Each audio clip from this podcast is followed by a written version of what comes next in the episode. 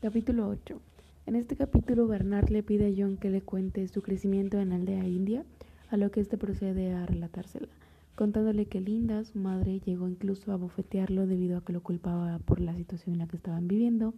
y también le relata que Linda fue la persona que le enseñó a leer.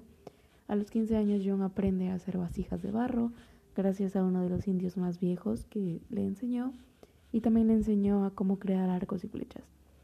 Sin embargo, John no pudo realizar un ritual para convertirse en hombre, que es característico del, lugar en donde estaba. Y así, em, en lugar de esto, fue llevado al desierto eh, a pedradas, lo que destacó su carácter extraño y también menciona que se sintió muy solo. Y bueno, John le, le explica a Bernard cómo él experimenta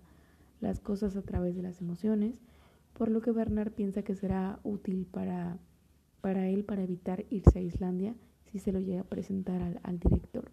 Así que invita a John a ir a Inglaterra con él y John acepta gustoso de ir porque es una nueva experiencia y también ir a Linda con él. Yo pienso que este es un capítulo muy bonito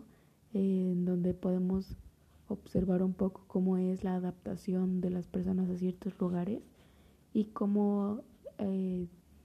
si no tiene ciertas características puede ser un poco excluido o